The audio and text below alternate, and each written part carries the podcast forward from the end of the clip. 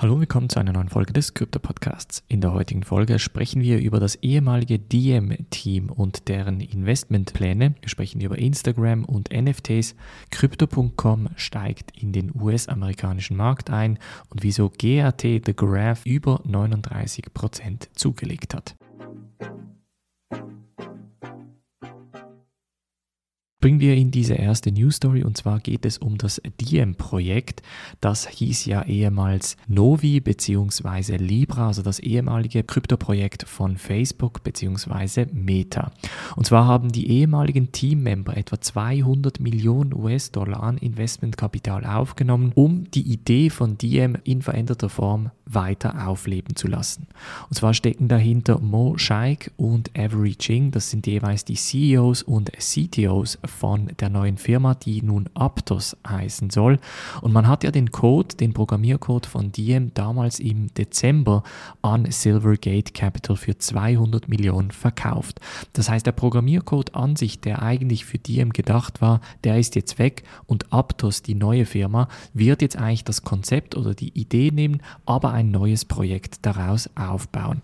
Interessant ist, dass bei dieser Investmentrunde relativ große Kapitalgeber wie Andreessen Horowitz, Three Arrows Capital, FTX Ventures, Paxos und Coinbase Ventures mit dabei sind. Da ja bei einer Investmentrunde bezüglich Diem sehr wahrscheinlich diese Investoren nicht dabei hätten sein können. Das Ziel wird es nun sein, Entwickler auf die Plattform zu bringen bzw. neue Entwickler anzustellen, um im DeFi, im NFT, im Web3, Social Media und Zahlungsbereich Projekte aufzugleisen. Geplant ist, dass das Ganze im Q3 noch diesen Jahres an den Start gehen soll. Ich werde euch natürlich auf dem Laufenden halten. Wir bleiben gleich bei Facebook bzw. Meta und zwar plant Mark Zuckerberg, der CEO von Meta, Instagram mit NFTs zu verknüpfen. Und zwar munkelt man, dass man auf Instagram in der Zukunft NFTs minden können soll. Das heißt, man hat dann die Möglichkeit an die eigene Community, an die eigene Followerschaft Bereich NFTs anzubieten. Ich glaube, das Rennen bezüglich NFTs und Web3 allgemein im Social-Media-Bereich ist nun offiziell gestartet. Seit eigentlich Meta in das Metaverse einsteigen wollte, ist so ein bisschen das Zeichen klar, was Facebook in Metaverse genau machen möchte. Wie das genau aussehen wird und ob es dann offiziell kommen wird, steht noch in den Sternen. Denn wir dürfen natürlich nicht vergessen, das Diem-Projekt wurde eingestampft von Facebook und das Metaverse-Projekt, das läuft nun, beziehungsweise das wird aufgegleist. Das heißt, wie das NFT-Projekt aussehen wird, wissen wir Stand heute noch nicht. Ich kann mir aber sehr gut vorstellen, dass es eine ziemlich breite Masse von Leuten erreichen wird, da Instagram doch eine sehr starke Nutzerbasis hat, die sehr wahrscheinlich auch NFT-affin sein könnten.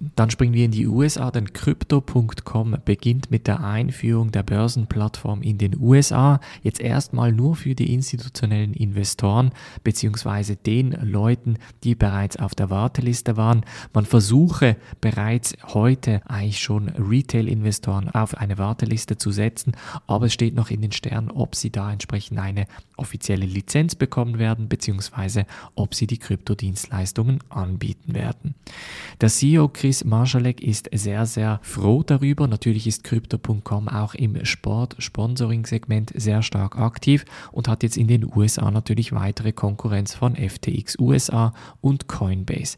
Das heißt, wir haben nun etwa zwei oder drei sehr große Börsen, die in den USA aktiv sind und auch mit Sportsponsoring eigentlich so ein bisschen versuchen, Fuß in diesem Markt zu fassen. Bleibt also ganz, ganz spannend bezüglich, wer die Nummer 1 in den USA bleiben wird, beziehungsweise in der Zukunft sein wird. Und dann noch zum Schluss springen wir zu The Graph. The Graph ist ein Projekt, welches ich für die Mitglieder vor einigen Monaten vorgestellt habe. Das heißt, falls du die Analyse zu The Graph noch nicht gesehen haben solltest, bluealpineresearch.com slash Mitgliedschaft kannst du dir The Graph als Analyse genauer anschauen. Und zwar hat es jetzt in den letzten Tagen doch einen sehr starken Anstieg von knapp 40 Prozent gegeben, hauptsächlich deshalb, weil man die sogenannten Subgraphen migrieren möchte. Und zwar möchte man von dem Ethereum Subgraph System weiter zum eigenen dezentralisierten The Graph Netzwerk migrieren und hat deshalb auch entsprechend Gelder ausgegeben. Das heißt, es wird jetzt auch Graph Grants geben. Das heißt, es gibt eigentlich Gelder zur Unterstützung von dieser Migration von den Ethereum Subgraphs zu den The Graph Subgraphs. Das hat dann auch zum Preiswachstum geführt, weil die Leute jetzt davon ausgehen, dass der Graph eigentlich noch dezentralisierter ist und deshalb auch entsprechend spannender sein könnte für Entwickler beziehungsweise idealerweise auch performanter sein könnte in der Zukunft. Der Graph, ein sehr spannendes Projekt meiner Meinung nach, löst ein Problem, das viele Kryptos eigentlich so ein bisschen außer Acht lassen. Wie gesagt, deshalb unbedingt die Analyse in der Mitgliedschaft schauen. Das war's von der heutigen Folge. Wir hören uns morgen wieder. Macht's gut und bis dann.